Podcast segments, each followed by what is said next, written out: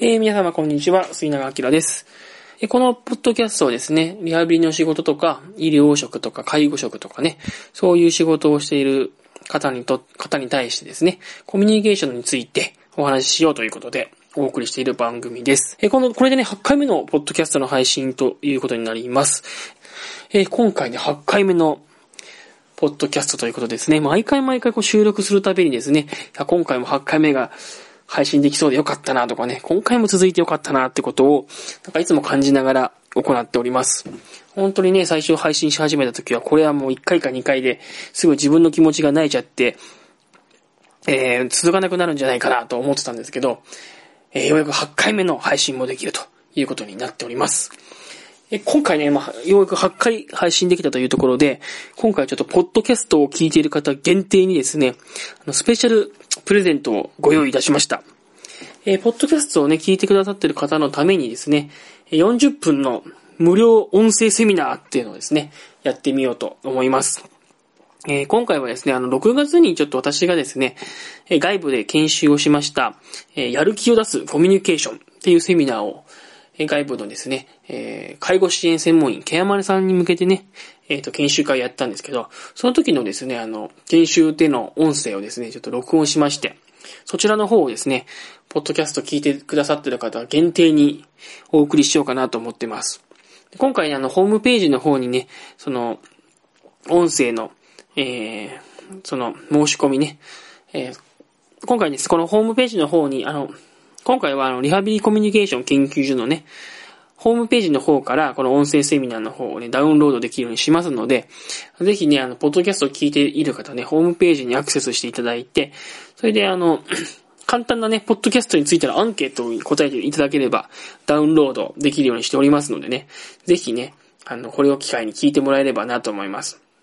あの、その40分、40分ぐらいのね、あの、音声動画にな、音声になってるんです。40分ぐらいのあの音声になってるんですけども、まあ、あの、研修会の様子を音声にとってやって、で、まあ、それと同時にあの、研修会で使ったですね、あの、パンフレットというか資料ですね。研修会で使った資料の方も、あの、ダウンロードできるようにしておりますので、まあ、その資料を見ながらですね、この音声を聞いていただければ、まあ、まるで、まるでそのセミナーを受けているかのようにですね、あの、セミナーの様子を、セミナーを体験することができますのでね。まあ、ちょっと遠方の方とかでね、この、リハビリコミュニケーション研究所のこのコミュニケーションのセミナーに参加できない方なんかは、この音声を聞きながらですね、この研修会の資料を見ていただければ、ちょっとこのね、コミュニケーションの、私がやってるコミュニケーションのセミナーっていうのがどんな感じかね、感覚がつかめるかなと思うので、ぜひね、ポッドキャストを聞いてる方、ぜひあの、こちらの方ですね、こちらの方もダウンロードしていただければなと思いますんで、よろしくお願いいたします。はい。でね、今回8回目の、まあ、ポッドキャストの、えー、配信ということでですね、私が今ちょっと課題に感じているのは、あの、なるべくこう事例をね、たくさん盛り込んで話をしたいなっていうふうに思っています。あのね、この30分のこのポッドキャストの中でですね、まあ、いろいろな話題についてたくさん話をしていくというよりは、まあ、話題は1つか2つか3つか、まあ、多くても3つぐらいまでに絞ってですね、それで1つの話についてこう、いろんな例え話とかね、いろんな事例を踏まえて、話が、こういろんな面から話ができるようにするっていうのがですね、ちょっと私やりながら、えっ、ー、と、すごい工夫しているというかですね、そういう能力をこう身につけたいなというふうに思いながら、ポッドキャストの方を配信しています。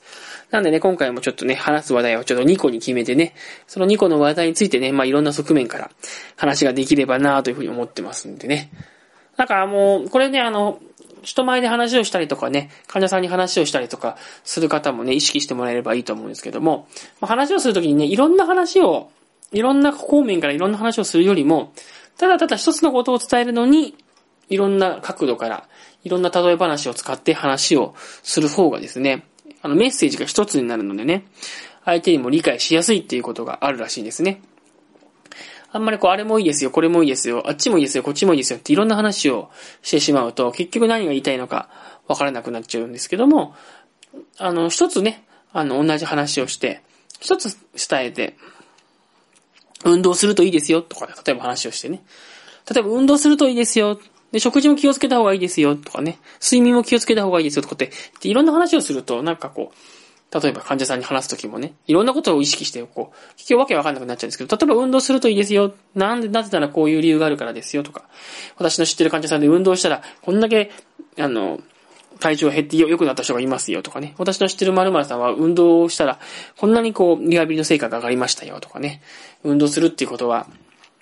運動するっていうのがいいってことはこの間テレビでも言ってましたよとかって、こう、運動するといいですよっていうメッセージ一つに対して、こう、いろんなこう、例え話だったりとか、いろんなこう、事例だったりとかっていう話をして、こう患者さんに伝えた方が、患者さんにとってもね、あ、運動するのはいいんだなっていう、その一個のメッセージが伝わっていくと。なのでまああんまりいろんなことをね、話しすぎるよりも、まあ、話すことはメッセージは、メッセージは絞り、それについてのいろんな具体例とか、事例とか、まあ、例え話がたくさんできるようにね、するっていうのがまあ、プレゼンのコツとなります。なのでね、私もね、この私、ポッドキャストを通じてね、まあ皆様にこのコミュニケーションのことについてお伝えするというのと同時にね、私自身のこのスキルアップというのも私これ考えてますんで、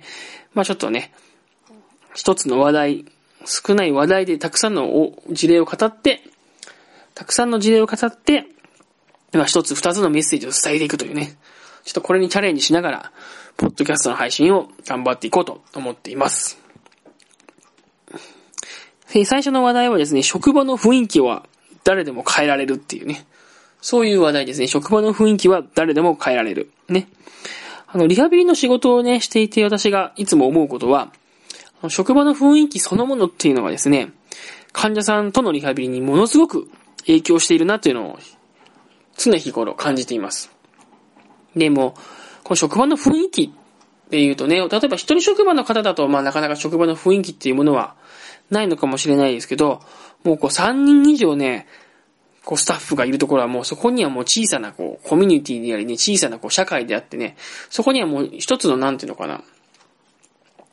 まあなんか社会というかね、コミュニティとか雰囲気と言われるものが出てくるわけですよ。なんでまあどんな人数が少ないところでも必ず職場の雰囲気っていうものがあって、で、それがですね、すごく患者さんに影響を与えているなということを、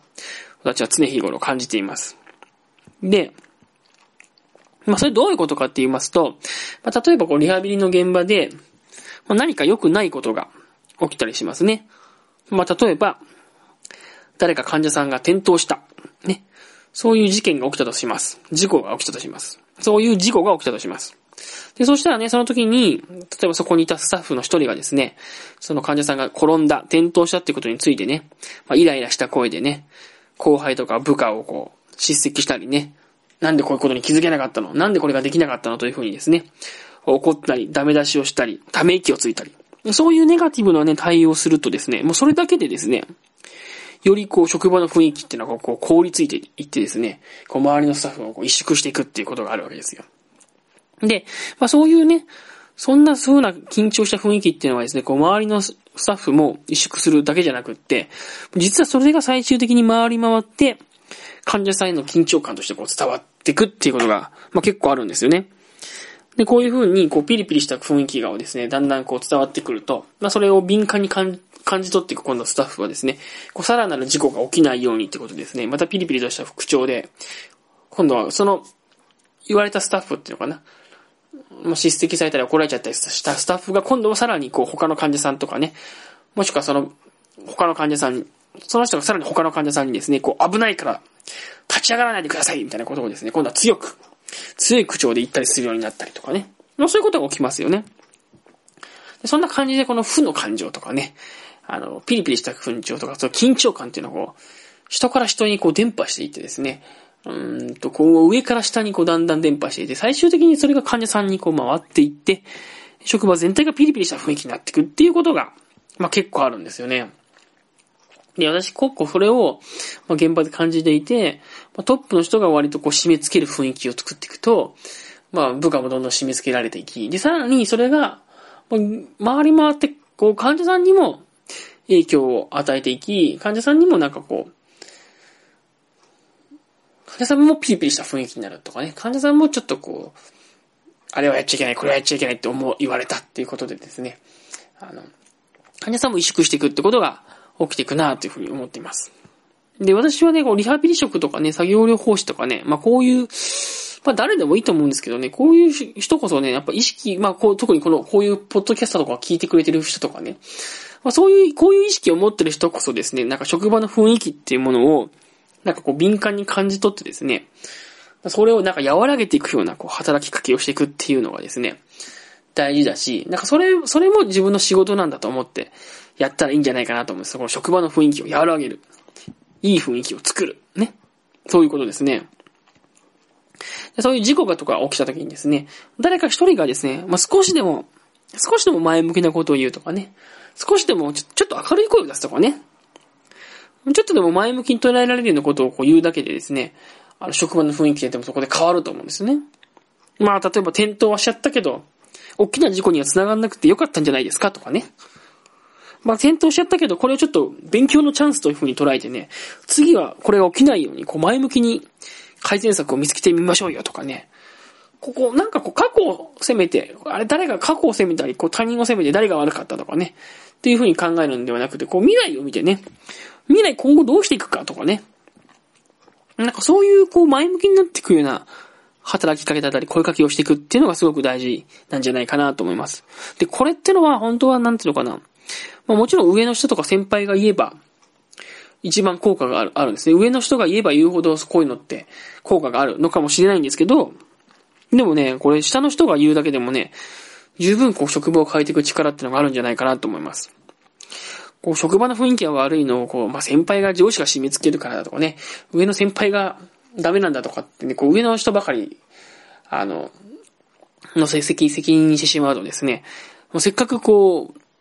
せっかくの可能性がなくなっちゃうと思うんですよね。で特にこういうね、ポッドキャストとかをね、聞いてくれて少しでもこうコミュニケーションだったりとかですね、前向きにポジティブな思考に興味がある方とかはですね、ぜひこれを聞いたらですね、自分から、自分発信でも、なんかこう、職場を前向きにしたりですね、未来志向に物事を考えたりとかする、そういう力を持ってるんだ。そういう、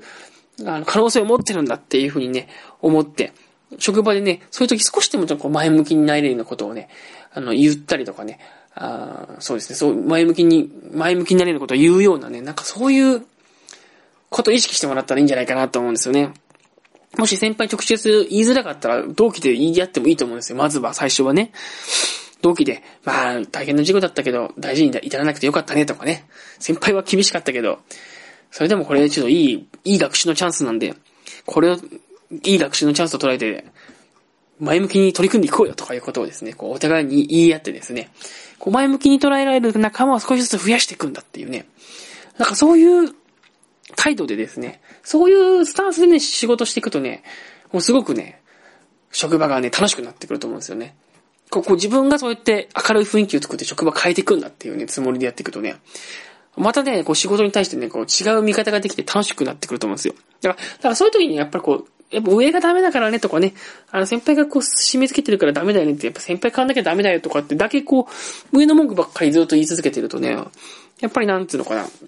結局自分にできることがあると思わないので、その職場の雰囲気に対して自分にもできることがあると思わないので、なんかなかなかこう主体的にというかこう積極的に取り組んでいけなくなると思うんですよ。でもやっぱこう人の持ってる影響力って、その、後輩だからゼロだとかね、下の方にいるから全くないとかってことはなくって、やっぱりこう、言葉の力っていうのはすごくあるのでね、まあ、そういう時にこう、どんな人であっても、やっぱ前向きに捉えられるようにこう、声かけしていきたいなっていうスタンスでね、あの、まあ、失敗を失敗をするんじゃなくて学習のチャンスだと思思ってもらったりとかね。これがなんかいいチャンスなんだとか、これが未来に向かうなんか一歩だったんだっていうような、なんかそういう捉えられるようなですね、言い方をしていく。そういう仲間を増やしていくっていう意識でやっていくとね、職場の雰囲気っていうのはね、少しずつ少しずつ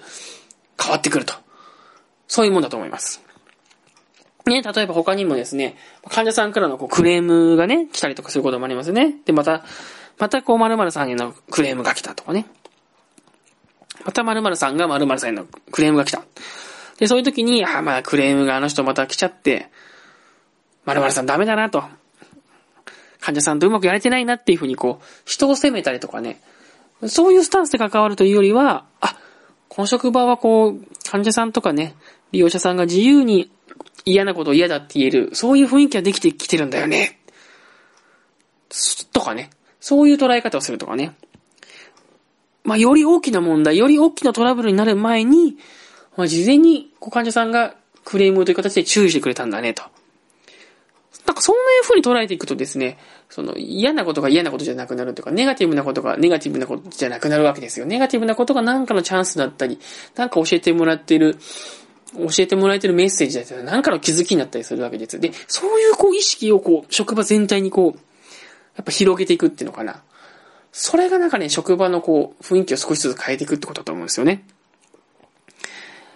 やっぱこう、行為の、よくね、よく言いますよね。行為の反対っていうのは敵意ではないわけです。だから、行為の反対は敵意ではなくて、行為の反対は無関心だって言われてますよね。好きですよっていう代わりに、えー、嫌いですよとかね、クレームがありますよっていうのは反対じゃないですね。好きですよっていうことの反対は無関心だというふうに言われてるわけです。だから一番怖いのは無関心なわけですよ。患者さんから全く何もこう、本当は文句あるのかもしれないけど、何も文句も何も出てこないっていう。なんかこう文句とかクレームが出てきてるってことは、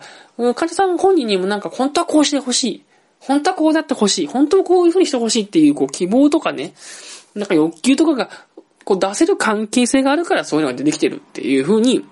そういう風にみんなで捉えられるようにしていこうよっていう職場をね。そういうこうメッセージをね、こう、職場の中で一人でも二人でもこう、発信していくっていうのかな。そういう風にしていくとね、職場の雰囲気っていうのはね、どんどんどんどん変わってくる。変わってきます。で、私一人がポジティブだ、ポジティブだって頑張っても変わらないよって思っちゃうと変わらないんで、やっぱね、結局人はね、嫌なものよりね、いい、いいものの方に最終的にはこう、なびいていくっていうか、前向きなものに人は心を惹かれていくと、私は思っているので、なんかこういうね、ポッドキャストとかこう聞いてですね、コミュニケーションとかに関心を持ってる人はね、ぜひね、自分の職場をもっと前向きにしていくんだっていうね、そういう思いでですね、周りへの、人へ、周りの方への影響力をね、発揮していってもらえればいいんじゃないかなっていうふうに思います。で、まあそういうね、ちょっとこう、周りの人にこう伝わる、ポジティブなものが伝わる伝え方とかね、周りの人にこう、影響力を、いい影響力をね、与えていく人への伝え方とかっていうことをね、踏まえてですね、あの、前、前々からお話ししてますけど、8月2日にですね、やる気を高めるリハビリ職のプレゼンテーションセミナーっていうね、まあ、プレゼンとか人の伝え、人への伝え方、プレゼンとか人への伝え方についてのこうセミナーをね、8月2日にやろうと思ってますんでね、今でもちょっとまだ迷ってる方はね、ぜひこれ、ぜひ参加してほしいですね。あの、人への伝え、伝え方っていうのが劇的に変わると思います。で、前向きに、ポジティブに、ポジティブに前向きにこう、させるようなね、相手を。とか自分自身も、自分自身も、聞いてる人も、こう、前向きに、前向きにさせるような、こう、人への伝え方とか、プレゼンの仕方っていうのが、今回のこの8月2日のセミナーで身につきますんで、まあ、ちょっと、まだ今でもね、あの、興味がある人はぜひ、まだまだ間に合いますんでね、参加を考えてもらえればなと思っております。まあ、そういう感じでですね、とにかくこう、職場の雰囲気を変えていく、ね、職場の雰囲気を変えていくにもですね、まあ、とにかくその、前向きに考えられる人を一人でも、二人でも自分が増やしていくんだっていうふうにですね、まあそう捉えていくことが大事だよ、大事なんじゃないかなっていうことですね。で、私はそういうことをちょっと、今自分の職場でもね、実践していてですね、今私はね、そういうことを自分の職場でも実践していて、少しずつね、なんか少しずつですけどね、自分の実感としてそういう仲間がね、増えてきた感じがするので、これをまさにね、さらにですね、高めていきたいと思ってますね。はい、次の話題はですね、褒めてもらえるように、たまには試みてみようっていうね、そういう話題です。褒めてもらえるように試みてみよう。相手に褒められることを意識してみようっていう、そういうことですね。まあ今までね、私このポッドキャストではね、まあ相手を褒める、人を褒めることの大事さみたいなことすごく言ってたと思うんですね。患者さんのいいところを見つけて褒めるとかね。一緒に働く職員のいいところを見て褒める。で、もちろんそれも大事、大事です。で、それと同時に最近私が大事だなと感じているのが、それと同時に私が大事だなと感じているのが、自分自身も職場の中でどうやったら褒められるかっていうのを意識するっていうのは、まあ、すごく大事だなと思ってます。私自身ね、この間、職場の上司とのね、上司とのやりとりの中で、まあ、先日上司とですね、今自分がこう抱えている問題についてですね、相談したんですね。今私こんなことで困っているんですよって。で、そしたらですね、まあ上司から、それはこんな風にしたらいいんじゃないかっていう風に、アドバイスをもらえたんですね。で、アドバイスをもらえたんですけど、なんかこう、アドバイスをもらえて、なんかスッキリしたんですけど、なんかスッキリした反面、なんかすごくですね、こう釈然としないものも感じてしまいましたね。なんかそれすごい不思議で、で、その時自分の体感として感じたのは、やっぱり、なんか人って、ああした方がいいよ、こうした方がいいよってこう、アドバイスばっかり受けてると、なんか、あ、自分が、あ、自分ってこんなできないのかなこんな私、自分ってうまくいってないのかなっていうふうになんかできない自分ばっかりを意識しちゃうんだなっていうことをね、なんかこう改めて自分自身で感じたわけです。皆さんもこういうことないですかね？なんかこう相談しに行ったはいいんだけど、相談しに行ったんだけど、なんかこう、ああしたらこうしたらって向こうは熱心に相談してくれてるんだけど、なんか聞けば聞くほど、なんか自分のこう自尊心が下がっちゃうっていうか、自分ってやっぱできないなと思っちゃうみたいな。で、これはね、まあちょっと一つの、一つの学びだったのは自分自身もやっぱりこう、いくら後輩が相談してきたとしても、あの、後輩が相談してきた時にね、ああいう風にした方がいいよ、こういう風にした方がいいよってやっぱ、アドバイスばっかりするとね、あの後輩はなんかできないところを意識しちゃうんだなっていうのはやっぱ思って。だからやっぱ、いい質問、いい相談だねとかね、いいとこに気づいてるよとか、な、そういうことやっぱ言った方がいいですね、そういう時はね。あの、なんか相談してきた時は。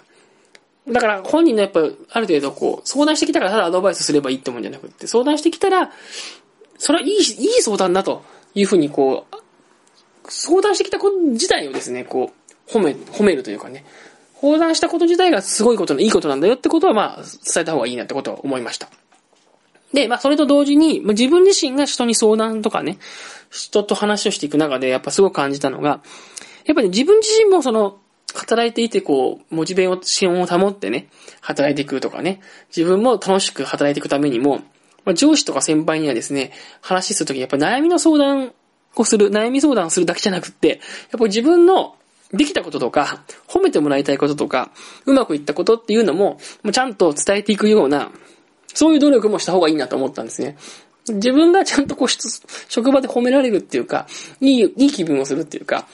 なんかちゃんと認められるっていうか、そういう場面っていうのも、ちょっと自分からちょっと仕掛けて、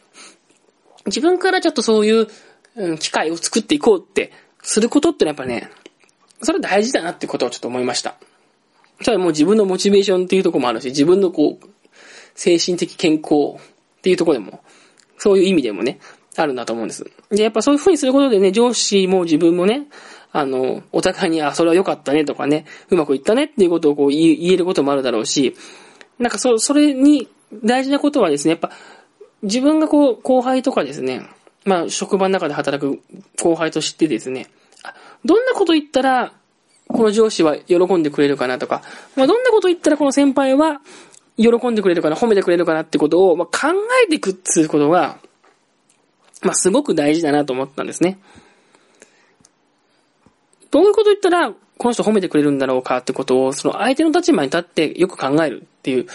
からそれがね、大事なんじゃないかなっていうふうに思います。で、やっぱりこう、〇〇さんに褒めてもらいたいなとかね、自分の尊敬する上司に褒めてもらいたいなって思うこと自体は、全然悪いことじゃないと思うので、で、やっぱその、そういう意味ではその上司のことをよく見て、上司はどういうことを大事にしてんのかな、どんなことを言う、どんな報告をするとこの人は喜ぶのかな、どんな報告をするとこの人は認めてくれるのかなってことを考えることはやっぱりね、悪いことじゃないし、そういうことをやっぱこう繰り返していくっていうのが、自分自身も働きやすくなるってことだと思うし、職場の中で。自分自身も働きやすくなるし、職、あの、上司にとってもいいことだしですね。これはすごくいい関係になると思うんですよね。やっぱり、ね、褒めてもらうっていうのはね、やっぱ大事で、その相手が何やったら褒めてもらうかなって考えることが大事だと思うんですよね。で、例えばね、あの、私はですね、夫婦関係の話になると、私は今、奥さんいて、えー、娘が一人いてっていう、こう、三人家族でやってるんですけど、まあ私は、通に臨床家として働いている一方で、こういうポッドキャスト配信したりね、メルマガ書いたり、ブログ書いたり、セミナーやったりとかしてるわけです。で、これね、自分自身としてはすごいよく頑張ってんだと思うわけですよ。あの、こう、仕事もしてんのに、こんなポッドキャストの配信もしてるし、メルマガも書いてるし、すごいなと思ってるわけです。で、その活動ももう何年か続けててね。で、やってるわけで。で、自分自身は、これは、なんか、まあ、自分自身のためにやってるっていうのもあるんだけど、やっぱりなんていうのかな。ちょっとどっかでね、あの、家族のためにやってるって気持ちもあって、まあ、家族のためにっていうか、この、やっぱなんか自分の中でね、実はこう、職場の仕事だけやってたらダメなんじゃないかっていうのがやっぱあって、職場の仕事だけただコツコツやってたら、なんかこう、視野が狭くなっちゃうだろうし、このリハビリの仕事だってね、あの、本当に将来ずっと安定してるのかとか、本当にずっとこれ将来ちゃんと今と同じだけの待遇でやっていけるのかって思うと、なんかこう未来のこと考えると、もしかしたらそうじゃないかもしれないみたいな不安もあって、なんか本当にこう、職場でも必要とされるけど、このリハビリの業界自体からでも必要される人間となっておくことが、すごく大事なんじゃないかなと思っていて、まあそういうなんかこうリスクヘッジというかね、そういう意味で、あの、やってるっていう、まあそういうつもりがあるわけです。だけど、まあ奥さんにとってはそんなことは理解してない、しないわけですよ。奥さんにとっては、とりあえずそれなりに普通に仕事してもらって、しっかり家事手伝ってもらって、あの、特にあの、奥さんは掃除が好きなんで、家の中のしかし、掃除をしっかりしてもらって、あの、掃除をしっかりしてもらって、こう、片付け物とかちゃんとしてもらえれば、それで満足なわけです。だから、なんていうかな、僕、僕がセミナーとかやったりとか、デルマガとかやったりとかして、それをほ、それは自分はすごいよくやってるなと思ってても、そんなことはすぐ、すむは褒めてくれないわけで、奥さんにとっては私が掃除したりとか、部屋を片付けて、部屋をしっかり片付けたりとか、洗濯物を畳んだりとかですね、そういうことをやった方が褒めてくれるわけですよ。で、まあ、この例から何が話したいかっていうと、要は自分が褒めてほしいことっていうのと、その、奥さんにとって、奥さんが僕のこと褒めてくれることっていうのは、まあ、こう、全然違うわけですよね。僕がこう、セミナーやってるぞっていうことをちょっと褒めてもらいたいとこもあるんだけど、奥さんにとっては、まず家の中の片付けをしっかりやってくれれば、偉いねって言ってくれるわけです、私に。で、まあ、何が言いたいかっていうと、その、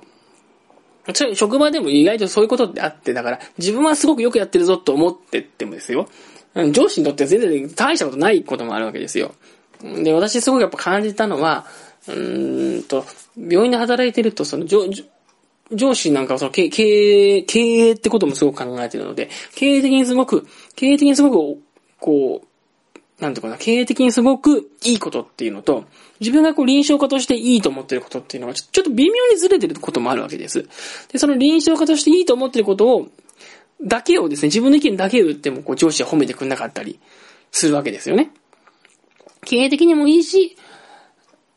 経営的にもいいし、臨床家としてもいいことっていうのを言った方が上司が褒めてくれるってこともあるわけですよ。だから、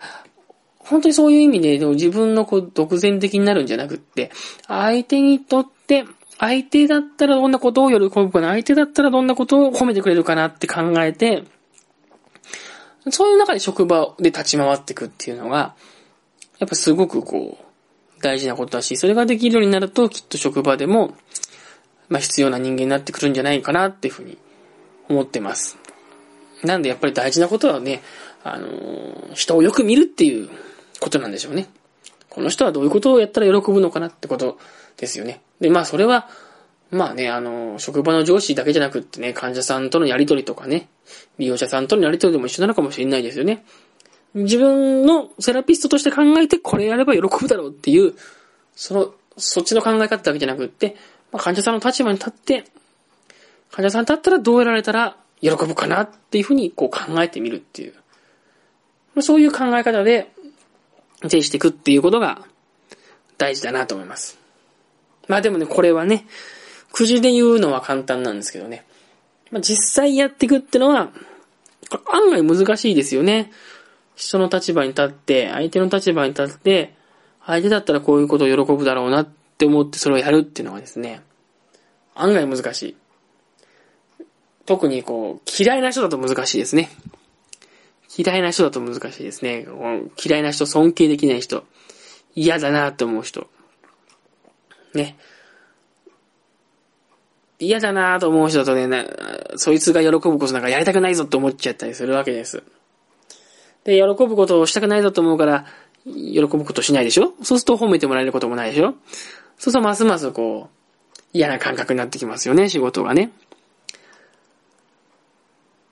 だから、やっぱり、動機が不純かもしれないけど、まずはね、自分のまずは自分のモチベーションですね。まず自分が楽しく働けるためにはどうしたらいいかって常に考えるっていうね。まず自分がここで働し、楽しく働くためにはどうしたらいいか。嫌な奴だろうと、嫌いな奴だろうと、褒められたら自分も嬉しいんでね。だから、まず自分が楽しくここで働くために、その環境を自分で作るんだっていう。そういうふうに決めてですね、苦手だろうが嫌な奴だろうがですね、ちょっとこの人に褒められるためにはどうしたらいいかなって考えてみるっていうのは大事だと思うんですね。あの、最初に話した話、ね、前半に話した話と似てるかもしれないんですけど、自分が、自分発信でこの職場で自分がうまく立ち回っていくためにはどうしたらいいかなっていうふうにね、考えていく。だから、職場で上司が嫌だなとか、上の人が嫌だなとか、とか思った時に、うん、こう人のせいにするとね、結局、人のせいにすると、こう何も行動が、自分、じゃ、じゃあ自分は何しようっていうふうにこう決まってこないんでね。人のせいにしたと自分はじゃあ、どんなことからスタートしようっていうことが決まらないので、まあ、人のせいにするんではなくて、じゃあ、自分はここで気持ちよく働いていくためにどうしようかな。この職場で気持ちよく働いていくためにどうしようかなって考えるわけです。で、気持ちよく働いていくためには嫌な上司だっても、この人に褒められるようなことをしてみようっていうふうにね、考えていくのがいいんじゃないかなっていうふうに思います。ということですかね。えー、いかがだったでしょうかね。こんな感じで今回のポッドキャストもね、えー、8回目のポッドキャストの配信も終えていこうかなと思います。今回どうだったでしょうかね喋るテンションね。喋るテンションがね、なかなか自分の中では実は一定じゃないんじゃないかなというふうに思ってて、あの、いろんな時間帯にね、あの、喋ってますんで、朝喋ってる時とかもありますし、あの、朝喋ってる時の方がテンション高いんですね。で、今日はあの夜喋っててですね、夜あの奥さんも、あ娘もですね、ちょっと寝静まっているところでやってるんで、あんまり大きい声張り上げてね、テンション上げて喋ってると、あの、起きちゃうんじゃないかなっていう、ちょっとそういうのもあってですね、ちょっと抑えめに喋っちゃったかなとかっていうふうにも思ってるんですけど、もうちょっとね、あの、ポッドキャストについて聞いてる方が私のこの声のテンションについてもね、なんかこう関心があったらですね、感想とかいただければ嬉しいですね。で、まあそれ、まあ僕の声のテンションだけじゃなくって、あの、本当にこのポッドキャストの内容について、あの、感想とかね、あの、ご意見、質問、特に質問とかね、あれば、ぜひぜひ、あの、ぜひぜひメールを送ってもらえればなと思います。このポッドキャストを配信しているっていうのは本当にこの、今までメルマガのね、読者さんとか、まあ、昔自分のセミナーに一回参加してくれた人とかとですね、まあ、よりこう、密なつながりとかね、よりこうなんかリアルに、リアル感のある、こう、コミュニケーションを取りたいなと思って、このポッドキャスト、ポッドキャストを始めたっていう感じなので、まあ、ぜひぜひなんか思ったこと、感じたこと、いつも聞いてますよぐらいでもいいのでですね、なんかこう、感じることがあったら、メールをいただきたいなというふうに思っています。で、次回の、次回の配信ですね。次回も7月の配信ということになります。次回は7月の12と26ですね。1月の、7月の12日と26日の配信になりますね。まあ、毎月第2、第4日曜日と私決めてますのでね。